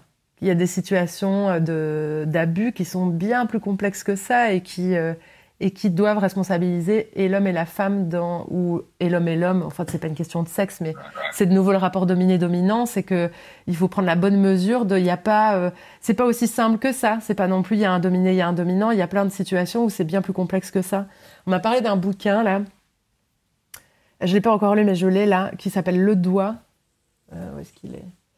Et en fait, ça parle d'une situation où c'est une nana qui fait un doigt dans la rue. En fait, il y a un accident, je sais plus si elle a enlevé le... Enfin bon, il y a un accident de la route. Et en fait, elle réagit parce qu'elle a eu peur en faisant un doigt au gars. Et en fait, ils se recroisent un peu plus tard. Et le gars euh, vient vers elle et elle refait un doigt. Et là, le gars, euh, je ne sais pas s'il est violent ou s'il manque d'être violent. Et en fait, elle raconte dans ce bouquin apparemment toute la complexité de la situation. C'est-à-dire que euh, le premier doigt qu'elle fait, le premier doigt d'honneur qu'elle fait, il est réactionnel, elle a eu peur et donc elle veut, enfin, elle veut euh, refourguer la violence qu'elle a vécue. Enfin, ça voilà, c'est comme une impulsion, un élan qu'elle n'arrive pas à maîtriser. Mais la seconde fois, elle n'a plus peur et elle réactive un truc. Et du coup, c'est se poser la question de euh, de quelle est sa part de responsabilité si elle se prend une baffe ou je sais pas ce qu'il arrive, mais et je trouvais ça hyper euh, intéressant de mesurer le merdier. C'est la situation est bien plus complexe que ça. Oui, le gars a fait une erreur sur la route la première fois. Elle est tout à fait en enfin voilà, elle est tout à fait en droit de réagir comme ça et de se dire ah putain j'ai eu peur, il est il est con, il va trop vite, etc. Mais la seconde fois, elle entretient une situation de, violente, de violence et, elle a une part de responsabilité dans ce qu'il advient ou pas après. Euh, et, je me dis, bah oui, dans tous ces rapports de dominé-dominant, euh, si on reste au fait de, euh, on, va, on va un peu, on, simplifie alors qu'on peut pas simplifier toutes les situations. Parce qu'en fait, on est des animaux qui, par la force de l'éducation et de la société, font semblant de ne pas être des animaux. Sauf que on a des élans, il y a des gens qu'on peut pas piffer. Et on, on, met tout en place pour dire, bah non, il n'y a pas de problème avec cette personne. Mais en fait, sauf que tu sais très bien que tu peux pas la saquer. Tu sais très bien qu'il y a des gens avec qui t'aimes passer du temps, il y en a d'autres où t'aimes moins. Et, et réfréner cette animalité, oui, c'est important pour que la société puisse continuer à vivre et qu'il y ait des règles de bonne conduite et qu'on arrive à vivre ensemble. Mais nier cette animalité chez, chez l'homme et chez la femme, c'est complètement à côté de la plaque, quoi. Et donc, ça crée des situations qui sont pas si claires et qui méritent de, de prendre le temps. Et euh, la difficulté, c'est que dans les, dans les trucs de tout ce qui sort dans la presse, c'est que le, temps ne le permet pas. C'est-à-dire qu'on fait que des résumés de, choses et euh, ben, c'est plus complexe que ça, quoi. Moi, c'est plus. Ouais, il y, a plein de trucs c'est plus complexe aussi parce qu'il y a un des rapports qu'on étudie, qu'on parle peu, qui est moins facile à admettre. Enfin, tu vois, quand tu parlais de euh, dominant-dominé, moi, d'un coup, ça me refait penser que dans le milieu SM, le dominé est le dominant. Le dominé, c'est celui, qui est en contrôle. Euh, euh, qu'il y a aussi quelque chose de confortable à être dominé, à contrôler, à pas réfléchir et à donner la responsabilité à quelqu'un d'autre. que c'est confortable quand tu un enfant, quand tes parents choisissent pour toi, que moi, je kiffe de temps en temps quand l'autre choisit pour moi, décide pour moi, et que tu vois, es dans un groupe de potes et que tu es celui qui fait rien et que tout le monde choisit pour toi, c'est confortable. Euh, il y a aussi le, rapport du, euh, dont on parle peu, le confort de se laisser dominer, euh, qui vient. En fait, moi, je pense que ce, ce, jeu de dominer-dominant, il n'est pas problématique s'il y a un cadre et s'il y a un consentement. Voilà, en fait, c'est juste ne pas faire semblant qu'on n'est pas systématiquement dans le rapport à l'autre, dans ce jeu-là, quelque part. Dans tous les domaines de sa propre vie. Maintenant, ça demande d'avoir une conscience, d'avoir été vraiment déconstruire un milliard de choses. Et ça, euh, bah, après, c'est illusoire de croire qu'on peut tous être à ce niveau-là. On choisit plus ou moins de. On peut aussi décider de ne pas du tout s'en soucier et que c'est pas important pour soi, quoi. Mais. Euh, Mais là où c'est. Euh, enfin, moi aussi, j'explore. J'ai un prédateur en moi. J'adore être un prédateur. J'adore être en prédation avec des proies qui ont envie de jouer avec moi. Euh, et que c'est une part qui est en moi, qu'il y a une part de moi qui aime. Enfin, tu vois, c'est et c'est ça qui est intéressant et qui est, en fait, aujourd'hui, maintenant, j'arrive, à me le réapproprier. Il y a une part de moi qui aime le pouvoir. Il y a une part de moi qui aime dominer. Il y a une part de moi qui aime prédater. Il y a une part de moi qui aime être dominé. Il y a une part de moi qui aime l'inverse, tu vois, qui aime, être contrôlé. Euh, et en tout cas, moi, je sais que ça m'amène à, aller regarder ça. Euh, et aller regarder ça. Et moi, ce week-end, j'ai réalisé qu'il y a une part de moi qui aime être abusé et qui, à un endroit, aime abuser.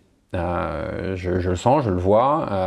c'est gênant à dire, c'est gênant à admettre mais il y a une part de moi, parce que j'ai été éduqué comme ça, je me suis tellement, j'aime, il y a un truc où je prends du plaisir dans l'abus. dans les deux sens. C'est hyper intéressant pour le contexte. Ça fait un an qu'on bosse ensemble, où sur ses réseaux sociaux, moi je l'aide à mettre en forme ses contenus, etc. Et ça fait un an que je vois passer plein de contenus où tu revendiques le fait d'aimer être dominé et d'aimer. Et en fait, c'est dans si tu vois si tu avais les deux discours on peut dire qu'il y aurait 75% de euh, moi j'aime être dominé etc et peut-être 25% de euh, d'oser affirmer que j'aime être un prédateur est-ce que le fait d'avoir ce discours qui est quand même plus présent en termes de proportion c'est pas une façon de de justifier que toi aussi tu peux aimer être prédateur et, donc euh, Clairement. Oui, je le dis un petit peu, mais pas trop non plus, tu vois. c'est pas évident. Je crois que la première fois où il y a pas longtemps, j'ai enfin assumé de oui, j'aime l'idée d'avoir du pouvoir sur, et de même avoir du pouvoir et d'obtenir du sexe grâce à du pouvoir. Euh, il y a un endroit où euh, c'est pas simple à dire. Enfin, tu vois, de dire, de, dire j'aime avoir du, Après, c'est marrant parce que je, je, t'écoute et tout, et je me dis, putain, c'est tendu de tenir ces propos et tout, parce que je pense qu'il y a une base qui est peut-être évidente pour nous, mais que je remettrai, enfin, que je redirai là, c'est que euh, c'est vraiment dans un dans une dans un, une volonté de résultat de plaisir de jeu à l'autre. Et, et pas de enfin c'est con mais en fait je trouve ça hyper compliqué parce que je me dis putain si tu découpes et que tu as cette phrase tu te dis mais ils sont fous quoi. Et en fait c'est juste de rappeler le truc de euh, porter vers euh, vraiment un respect mutuel et euh, et Ouais, et un cadre de je ne fais pas de mal à l'autre. Je, enfin, c'est peut-être débile ce que je dis, mais je sais pas, c'est que euh, c'est difficile, je trouve, d'employer ces. Je me, ça me met face à moi-même ce truc que je peux voir, mais que j'arrive pas encore à mettre en mots sur le, le rapport dominé-dominant, sur le. Euh, alors dominé-dominant ça va, mais euh, prédateur et victime. Enfin voilà, ces jeux de. moi, après, j'ai eu des pratiques. J'ai eu des pratiques où euh, des pratiques euh, chamaniques dans lesquelles je me suis retrouvé être une proie. Euh, et ça a été un plaisir. et, vrai, moi, c'est vrai que j'ai des endroits où j'ai des lieux d'exploration et j'ai cette chance de m'offrir des lieux d'exploration dans lesquels je peux aller explorer dans le consentement avec des gens oui, ça. tous les aspects sombres de l'humanité. Ouais, ouais, et, et c'est un espace qui, est, qui aujourd'hui, moi j'ai envie de le dire, et en fait c'est vrai que j'ai envie de pouvoir aussi euh, j'ai lutté contre. Si j'ai eu peur de ça, c'est parce que c'est en moi, plus, plus, enfin, et que je pense que c'est dans. À qui disait ça hier euh, Nous sommes tous le fruit de notre société. Donc nous sommes tous le fruit d'une civilisation patriarcale dans laquelle euh, on, a été sensibilisé au pouvoir, à la domination. Et donc à un endroit, c'est en nous, euh, ces concepts-là. Euh, et après, est-ce que tu es euh, transparent ou pas dans comment tu les appréhendes dans toi? Mais pour moi, ils sont. En fait, ce qu'il y a, c'est que je, pense que moi, ça me fait ressurgir une peur qui est de l'ordre de. Euh, je pense que, déjà, en arriver à ce procédé-là, c'est avoir déjà beaucoup questionné ses blessures, les, ce qui a été. hérité, de comment tu te positionnes dans tes relations amoureuses, de comment elles évoluent en fonction de, de tout ce ce travail sur soi que tu peux faire. La difficulté, moi, c'est que je me, suis aperçue que de l'avoir exploré, il y a un endroit où ces stages m'ont permis de développer un ego spirituel de je suis le sachant et je comprends. Et, euh, et du coup, euh, qui peut aussi te mener à croire que tu sais et à outrepasser le plaisir de l'autre et à toujours être dans l'écoute de. Euh, enfin voilà, et c'est ça qui me fait peur, c'est que c'est peut-être ça, c'est cette, cette notion de si toi, tu es au clair par rapport à ça, euh, euh, est-ce que l'autre est au même endroit que toi? Euh, Enfin voilà, c'est ça que je trouve très difficile parce que dans les situations de dominé-dominant, là je, regardais un documentaire qui s'appelle La loi du silence sur Arte, où ça raconte dans toutes ces, bah, dans le bouddhisme, etc., tous ces gourous qui sont, qui sont légitimés aussi par, euh, par, euh, par le Dalai Lama, etc. Des mecs qui ont été... Enfin, il y a eu plusieurs accusations de, de viol, d'abus sexuels, etc. Et en fait, ils ont été protégés. Alors que tout le monde savait. et, et, du coup, je me dis, c'est compliqué ce truc de rapport dominé-dominant, parce que même dans un lieu sûr qui est un cadre d'instruction euh, où on va t'enseigner la voie du Bouddha, la méditation, etc. Tu peux, euh, toi, dans un, dans un, un espace de faiblesse et dans un espace où tu te réappropries aussi ta, façon d'être dominé, euh, le plaisir que tu prends et tout. Être face à quelqu'un de dominant qui est censé être ton enseignant et qui pourrait outrepasser son cadre enseignant. Et, et voilà, c'est toutes ces. Moi, je, pense que j'en suis là, c'est que je, je, trouve pas ça si simple. Et, c'est pour ça que le, je sais pas pourquoi j'ai vraiment ce besoin de, redéfinir le truc de est-ce qu'on est bien dans une situation de plaisir, est-ce qu'on n'est pas dans un cadre thérapeutique, euh, comment, comment, voilà, comment le cadre est important et comment on ne se laisse pas non plus euh, euh, convaincre que euh, ben non mais moi je suis venue expérimenter cet, cet espace dominé. C'est-à-dire qu'il y a pas mal de, de nanas ou de mecs hein, qui ont subi des abus dans ce cadre-là et où l'enseignant disait oui mais tu sais c'est c'est une façon de, de, de comprendre que c'est ça ta blessure, que tu dois la revisiter et tu vas voir qu'on va la revisiter ensemble, je vais t'aider à la revisiter et tu vois et en fait adoucir un truc et en fait en même temps faire revivre un espèce de trauma à la personne. J'ai peut-être pris un chemin de traverse, mais, mais je pense qu'il y a un endroit où, où euh, des précautions sont ultra. Euh, pour moi, c'est très important. Après, ça vient parce que ça vient, euh, ça vient faire ressurgir des blessures que je suis en train de travailler et tout, mais c'est compliqué ce cadre. C'est toujours, du coup, c'est bien. est-ce que l'autre prend du plaisir? Est-ce qu'il est dans sa joie? Ou est-ce qu'il est dans une contraction parce que oui, dominé, dominant, il n'y a pas de problème. Mais si on est tous d'accord qu'on est dans une euh, jolie expansion euh, et pas dans un truc contraint où tout d'un coup, à l'intérieur, ça se referme parce que euh, c'est plus un jeu, quoi. Mais je suis hyper d'accord et je pense juste que c'est important de préciser parce que tous les deux, vous vous connaissez. Marc et moi, on se connaît. Donc la conversation, elle est fluide et parfois, tu, tu utilises le terme prédateur, etc. Mais c'est parce qu'on sait que quand tu vis ces expériences-là, c'est dans un cadre où il y a eu un accord qui a été établi, il y a un consentement mmh. qui est formulé, et c'est hyper important de le préciser parce que les gens qui écoutent ne le savent pas d'emblée. Il y a une présence, une vraie présence. Je précise. Un, un c'est amusant parce que le documentaire, moi, je l'ai vu et que certains maîtres qui sont évoqués, moi, enfin, pas ceux qui sont évoqués dans le truc négatif, mais j'ai. Euh, il y en a plein, je les, connais, euh, j'ai été avec eux à une époque. Euh, j'ai aussi eu l'autre côté des biais journalistiques de la journaliste qui, a, qui omet de préciser certains trucs pour. Euh, notamment au niveau de Mathieu Ricard, où la manière dont elle fait le montage n'est pas exactement ce qui s'est passé. Euh, bref. Euh, mais je suis d'accord, il y a un abus de pouvoir. Moi, c'est un sujet, je, crois que Marianne, je peux en parler. ça fait six mois ou un, depuis que j'ai rencontré un certain organisme, ça fait quatre ans que je réfléchis à ça. À l'ego spirituel et, euh, et tout ça Spirituel, au pouvoir. Mais tu vois, même si j'ai envie de te le dire, euh, je suis un homme, j'ai du pouvoir à un certain endroit sur d'autres personnes. Euh, ma couleur de peau peut avoir du pouvoir sur d'autres personnes. Ma, mon physique peut avoir du sur d'autres Mon âge peut avoir du pouvoir. Donc, par exemple, je rencontre un jeune gars ou une jeune femme qui a 25 ans. si j'ai plus d'argent qu'eux, que je, physiquement j'ai mon physique et que j'ai mon âge, j'ai un pouvoir sur eux. Euh, comment est-ce que tu Enfin, tu vois, c'est vachement intéressant d'aller voir parce qu'en fait, le pouvoir, il est partout. Euh, à mille endroits. Quelqu'un a plus de connaissances que toi, il a du pouvoir. Il peut, tu peux lui donner une forme de pouvoir.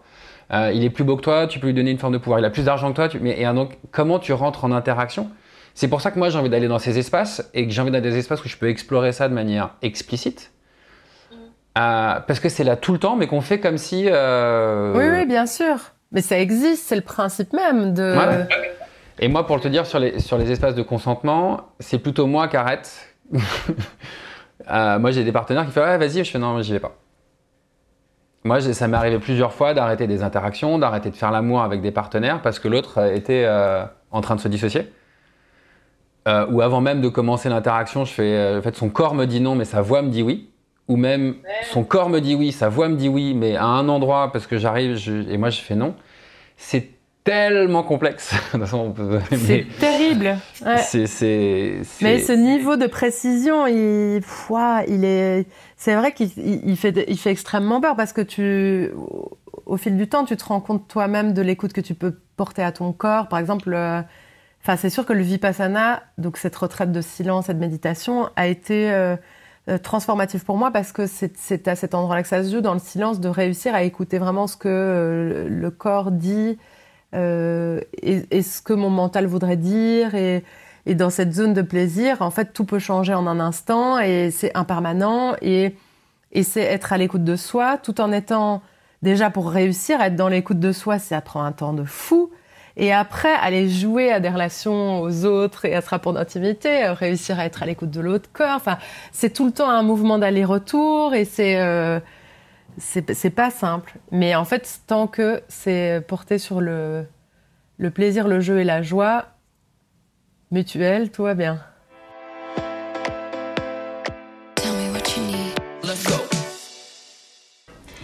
C'est hyper intéressant comme on est passé de euh, contraception masculine à homme-femme, masculin-féminin, à dominant-dominé. Et en fait, je crois que ça résume pas mal euh, ce qui se joue entre les lignes. Ah oui, attends, mais il y avait encore une, encore une ou deux questions que j'avais. Enfin, euh, il y avait. un, quand tu me parlais de ton contrat, j'ai gardé des questions de. tu m'as pas trop dit ce que vous avez fait mis en place sur la contraception et sur votre lien sur ça. Tu as plus parlé du couple en général, donc ça m'intéresserait de savoir c'est quoi aujourd'hui votre cadre contraceptif. Euh, bah, au niveau contraceptif, je... on utilise le préservatif et retrait. J'ai une, application euh, euh, clou pour, pour appréhender mes cycles. Après, je, moi, je me, rends compte, je me rends compte que j'arrive à identifier quand même les périodes dans mon cycle. Mais ce qui, là, je, je pense que je, j'ai un peu une confiance qui peut être dangereuse, ouais, par rapport à ça, parce qu'en fait, c'est pas une science exacte ce que je ressens non plus. Donc, euh, euh, on prend le risque euh, de ces erreurs de parcours ou de ces jolis accidents pour l'instant. Mm.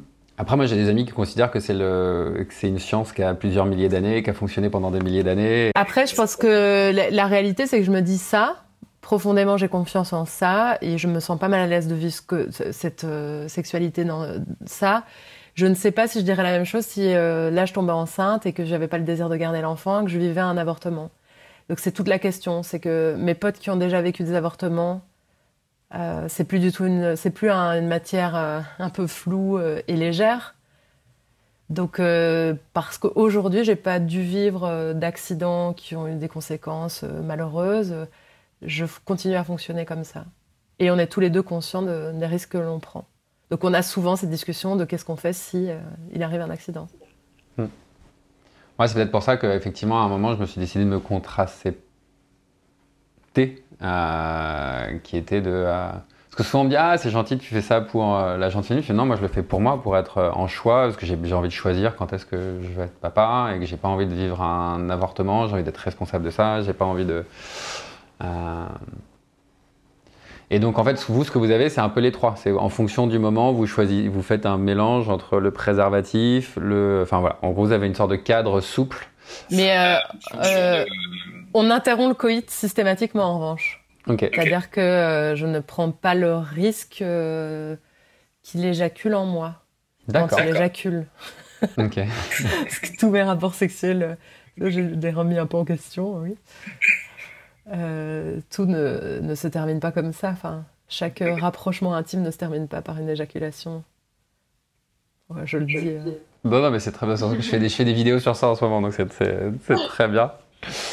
Euh, et ensuite, alors, il y avait une autre question que j'avais, et après on ira. parce que tout à l'heure, on parlait. Il y, a un endroit où, pareil, moi, je, je je reprends l'expression, tu disais le prix à payer, euh, le corps des hommes et le corps des femmes n'ont pas le même prix à payer une fois que la femme est enceinte. Euh, c'est pas les mêmes conséquences et pas le même prix. Et moi, un des endroits où, pareil, je trouve, je, je, sais, pas comment faire changer ça, mais euh, une femme peut abandonner son enfant et pas un homme. C'est-à-dire qu'une femme peut choisir d'avorter ou pas, et ensuite elle peut choisir d'abandonner son enfant ou pas, mais si elle choisit de le garder, elle peut forcer, entre guillemets, un père à le reconnaître et justement à payer et à mettre un prix sur un choix où il n'a peut-être pas été conseillé, il n'a peut-être pas été présent. Euh, et moi, il y a quelque chose qui me met mal à l'aise dans il y en a un qui a le droit d'abandonner et l'autre pas. Euh, moi, je te rejoins là-dessus. C'est que il y a certaines règles qui sont pas équitables envers les hommes. C'est euh, un truc, c'est la primauté à la mère, la, primauté de la décision de la femme. Alors, dans une certaine mesure, on voudrait que l'homme soit plus impliqué, et en même temps, on n'accepte pas de, euh, mettre en place des lois qui permettraient à l'homme aussi de faire, euh, respecter des droits. Donc euh, oui, je peux te rejoindre là-dessus, c'est que je, trouve que l'homme a son mot à dire aussi, quoi. c'est pas ouais c'est pas logique quoi c'est très compliqué comme situation mais l'homme a, aussi le droit de comme, la femme en fait je pense qu'il faut euh, il faut rétablir un truc qui soit plus mais je connais pas exactement les lois donc je peux pas non plus je suis pas du tout avocate mais il y a des endroits où j'ai rencontré des hommes qui qui subissaient les conséquences de en matière de justice d'un truc où en fait euh, il n'a pas le droit d'être père quoi. Il n'a pas le droit d'être père et euh, il n'a pas le droit de voir son enfant. Et ça l'a euh, bouleversé. Je parle de mon frère, je parle d'un autre ami que j'ai rencontré pendant l'enquête de la contraception masculine où ils sont, on leur a, on les a expropriés de leur rôle de père quoi. et je, trouve ça terrible, terrifiant quoi. Après, euh, peut-être que dans les faits, euh, il y, a, peu d'hommes qui, euh, qui se battent pour cela. Et donc, du coup, vu qu'ils n'ont pas exprimé cette parole-là, il n'y a, pas, encore suffisamment d'hommes qui font respecter leurs droits. Et donc, les choses ne changent pas comme, comme dans tous les domaines. S'il n'y a pas un groupe de personnes qui prennent, qui prennent le temps, l'énergie et qui mettent en place tout, ce dialogue à se réapproprier, ça peut pas faire évoluer les choses. Mais ouais, de l'avoir vu et d'avoir vu mon frère souffrir de ça, euh, c'est terrible en fait. Une séparation euh, où, la mère décide de tout, bah c'est pas ok quoi. Il s'agit d'un enfant et l'enfant, euh, a priori, bah, il a un père et une mère et, et on peut pas décider pour lui d'enlever un des deux parents. Moi, il y avait une question sur, à ce niveau-là de, euh, peut-être utopique ou peut-être euh, naïve, mais de, euh, tu vois, je, vais dire l'inverse de ce que je viens de dire, et par moment de forcer les papas à être papa. Et à, et tu vois, j'en sais rien, j'ouvre le truc de, à la fois, tu vois, d'une égalité, de par moment forcer. Le forcer, ça marche pas. Mais le forcer, ça marche pas, mais tu vois, je sais pas comment faire pour que. Le seul truc que tu peux forcer pour pas que ce soit malsain, c'est les finances. Le lien et la posture, tu peux pas le forcer sans que ça puisse devenir malsain. Tu vois, c'est toujours un risque si c'est forcé. Ouais. Je sais pas, il y a un endroit où je me dis, tu vois, dans, les, dans le truc où on veut de l'égalité et de la parité partout, euh, qui va à l'opposé de moi qui déteste qu'on m'impose quoi que ce soit. à cet endroit-là, j'étais en train de me dire comment, comment changer, comment. Euh, surtout ce cadre monoparental et qui est responsable de. Euh, Bon, bref, c'est tout un autre sujet de qui est responsable d'avoir choisi le bon partenaire, le bon père, euh, quelle est ta responsabilité d'avoir choisi cet homme ou cette femme comme génitrice, quelle est ta, tu vois, et de toujours dire, euh, aujourd'hui je me retrouve dans cette situation, mais qu'est-ce que as, en quoi tu as contribué dans, dans t'être retrouvé dans ça? Euh... Et je propose qu'on garde ça pour un autre épisode. c'est ça, c'est encore un autre truc. Euh. Alors, qu'est-ce que tu voulais qu'on fasse des petites questions Est-ce qu'il y a autre chose que tu avais envie de partager ou euh... euh si, il y avait un truc quand même. Je pense qu'il y, y a, un débat aussi qui est arrivé rapidement, c'est que autant la femme, elle sait à qui parler euh, de contraception, de de toutes ces questions-là, autant l'homme, c'est beaucoup plus complexe en fait quand il s'agit de s'intéresser à ce que peut offrir la médecine euh, autour de, du sexe masculin. Eh ben, je me suis rendu compte que c'était un waouh un monde très compliqué euh, déjà pour comprendre euh, qui s'occupe de quoi entre l'andrologue, l'urologue, euh, le psychologue, le sexologue, etc. Et en fait, ça aussi, j'ai la sensation qu'en tant que femme, c'est plus facile d'aller parler à quelqu'un ou de comprendre à qui s'adresser pour quelle question. Et j'ai l'impression que pour les hommes, c'est plus compliqué et que toute cette communauté d'hommes contraceptés elle s'est rassemblée autour de ça. C'est que ça a permis de mettre en place euh, bah, des discussions, en fait, de se réapproprier son corps et de toutes les questions, de tous les complexes que, que ça amène, et, euh, de cette espèce de trou où, en tant qu'homme, en dehors de, de, maladies à gérer, eh ben, on ne sait pas où aller trouver cet espace de dialogue. Et, euh, et c'est ce que j'ai trouvé très joli avec tous ces, tous ces militants de contraception masculine, c'est que ils viennent pas avec euh, voilà comment on se contracepte, ils viennent avec euh, voilà ce qu'est notre corps, voilà ce que sont nos complexes et voilà un espace où on peut poser des questions débiles et euh, ce ne sont jamais des questions débiles. Et, et ouais, c'est voir. je, je, je, serais ravie de faire une étude sur ok, est-ce que tu t'es Est-ce que tu t'es déjà palpé le sexe pour autre chose qu'un rapport simplement organique autour du désir? Est-ce que avec qui tu parles de sexualité et est-ce que tu es déjà allé voir un médecin, que ce soit un andrologue, un urologue ou un médecin généraliste pour parler de ton sexe en dehors d'un souci médical?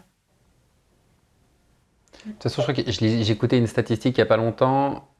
Les hommes vont 70% moins que les femmes chez le médecin quand ils ont un souci de santé. Bah de base, t'imagines euh, je, crois que c'est en tout cas aux États-Unis, le chiffre, c'est je crois c'est entre 60 et 70%. Quand les hommes ont un souci de santé, ils vont pas chez le médecin. En moins que par rapport à un corps féminin, euh, quand elles ont un souci de santé, elles vont chez le médecin. Nous, de base, il n'y a rien. Entre guillemets. Bah, c'est pas, bah, pas mon cas, je suis plus hypochondriaque qu'autre chose. Mais. Euh...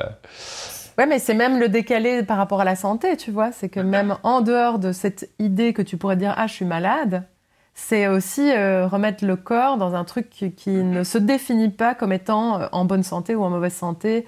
Et donc le, se réapproprier son corps et ces questions-là, c'est les, mettre à un autre endroit. Et, euh, et, ça, ça m'a, ça m'a frappé dans, dans, tous les hommes que j'ai rencontrés pendant l'enquête. Je me suis dit, ah ouais, oui, c'est vrai, quoi. tu vois. Ouais. Moi, c'est un truc qui. J'ai fait beaucoup de ce qu'on appelle des tentes blanches, donc des cercles de parole d'hommes. À différents types. Et moi, souvent, quand ça vient, on parle de euh, ce que c'est d'être pour un mec. Chaque fois, c'est des claques. Et j'en fais souvent certains aussi où il y a des femmes autour qui écoutent. Je crois que c'est encore plus une claque pour toutes les meufs qui sont Ah ouais, mais c'est ça. Enfin, genre, tout à la fin, elles sont Ah, mais c'est c'est ça d'être un mec? Genre bah, je suis très heureux. Là, tout à la fin je suis content d'être une femme. Je vraiment euh, vraiment j'ai aucune envie de si j'avais la moindre envie avant d'être un mec maintenant c'est bon je suis vacciné euh.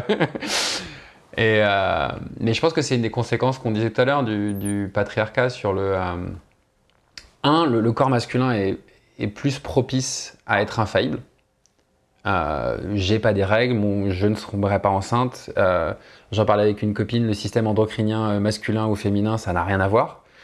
Si tu étudies le système endocrinien, qui est donc toutes nos hormones, chez un garçon, c'est deux heures. Chez une femme, c'est deux jours et demi. Il y a un endroit où le corps masculin est encore plus valorisé par le patriarcat. Il, il se doit d'être infaillible. C'est marrant parce que moi, je me dis, euh, ça me ramène à la question que je suis en train de traverser en ce moment pour moi. C'est, euh, je, pense qu'il y a une forme de colère chez moi, c'est que j'aurais préféré être un homme. Parce que euh, tout ce que le corps féminin impose à la femme dans son identité me, me contraint encore beaucoup aujourd'hui. C'est-à-dire que quand je dois me positionner par rapport au désir d'enfant, je, je, vois ça comme une expérience alors dans mon utopie, c'est une expérience clairement choisie par les deux partenaires et c'est euh, l'expérience de mettre ton corps au service de quelqu'un d'autre. Euh, et ça va fragiliser mon identité pour moi et fragiliser mon corps et le transformer. Et donc du coup, je ne vais plus être en maîtrise de ce qui m'arrive et je vais accepter l'expérience de, euh, de ça. Et je pense que à cet endroit-là, je pense qu'il y a encore un désir chez moi de rejeter mon corps féminin parce que j'aimerais euh, pouvoir, comme un homme, être dans une forme de maîtrise et décider de ce qui m'arrive.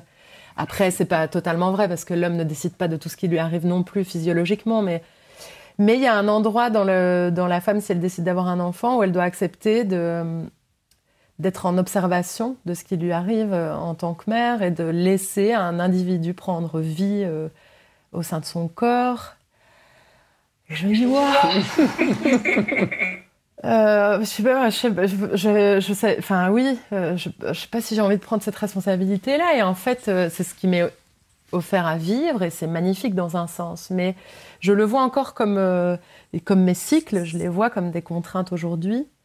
J'arrive pas encore à être totalement réconciliée avec ce que je, ce que je suis, c'est-à-dire un, corps avant tout, quoi. bonne galère. Et maintenant, pour clôturer l'épisode, voilà les questions rapides. Qui serais-tu si tu étais dans un corps d'homme Entre guillemets. Bah là, mon objectif dans mon corps de femme, c'est de me réconcilier avec toutes les parties euh, de ça, quoi. Mm-hmm. C'est profondément accepter mon corps féminin avec ses cycles, avec ses, hauts, ses bas, ses, euh, ouais, ses débordements et tout, quoi. Et en fait, c'est terrible. Moi, j'ai envie l'endroit où j'ai l'impression que, peut-être que c'est une croyance à nouveau, mais l'endroit où l'homme a un peu plus de capacité de maîtrise sur sa machine, quoi. Je comprends.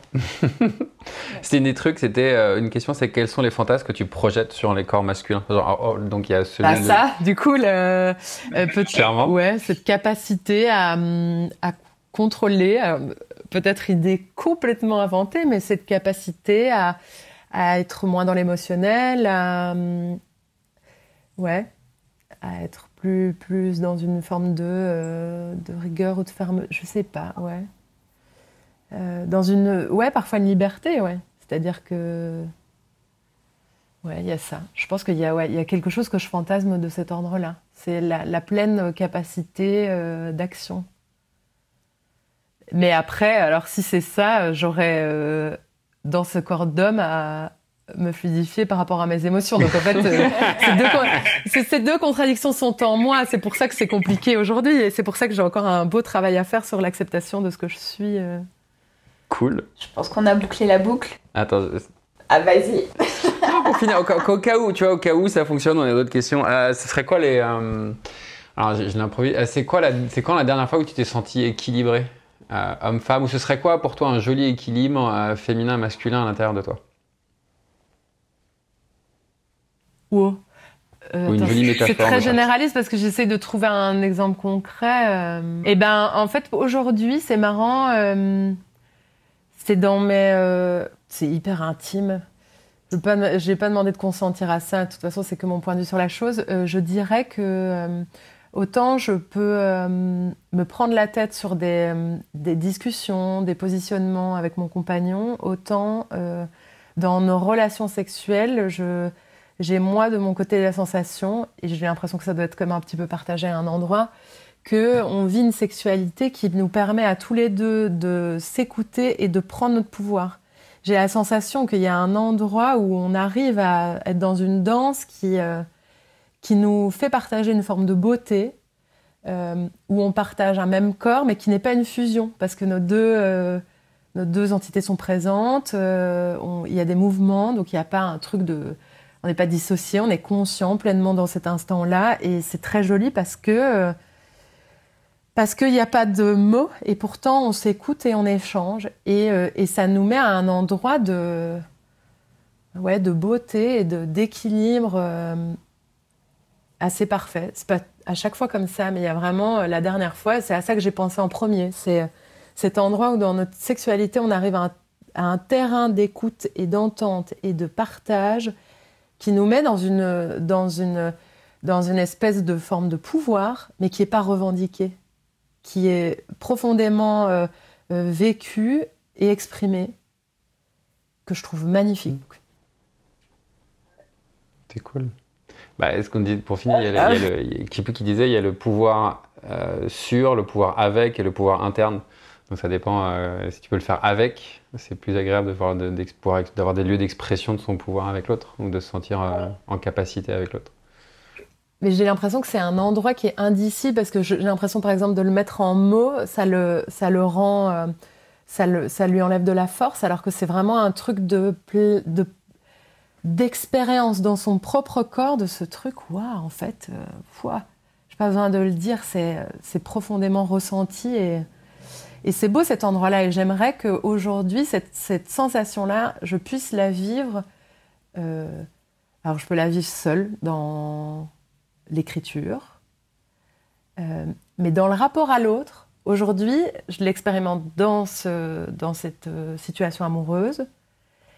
Alors dans mon travail, pas du tout encore. C'est complexe. C'est déjà, je pense qu'il y a le, fait de le ressentir seul, de ce rapport à soi, dans des activités euh, qui permettent d'être dans un flot. Et puis après, le percevoir avec, en lien à l'autre, c'est c'est magnifique. Maintenant, c'est essayer de trouver ça dans tous les domaines de ma vie, ce serait euh, merveilleux. Quelle est ton actu, euh, Anne-Sophie? Euh, bah, Ça dépend. là, mon actu, c'est du coup la BD, L'homme sous pilule, en librairie. Merci beaucoup. Merci. Passez une bonne journée, un bon repas et à très bientôt. non, mais merci beaucoup. C'était chouette. Salut. Merci d'avoir écouté cet épisode. Si vous souhaitez soutenir le podcast et nous aider à le diffuser plus largement, nous vous invitons à nous laisser 5 étoiles sur votre plateforme d'écoute. Vous pouvez aussi nous retrouver sur Instagram pour suivre les actualités du podcast et nos partages autour de lecture et de découvertes en lien avec ce sujet. On se retrouve jeudi prochain pour un nouvel épisode de Homme le podcast.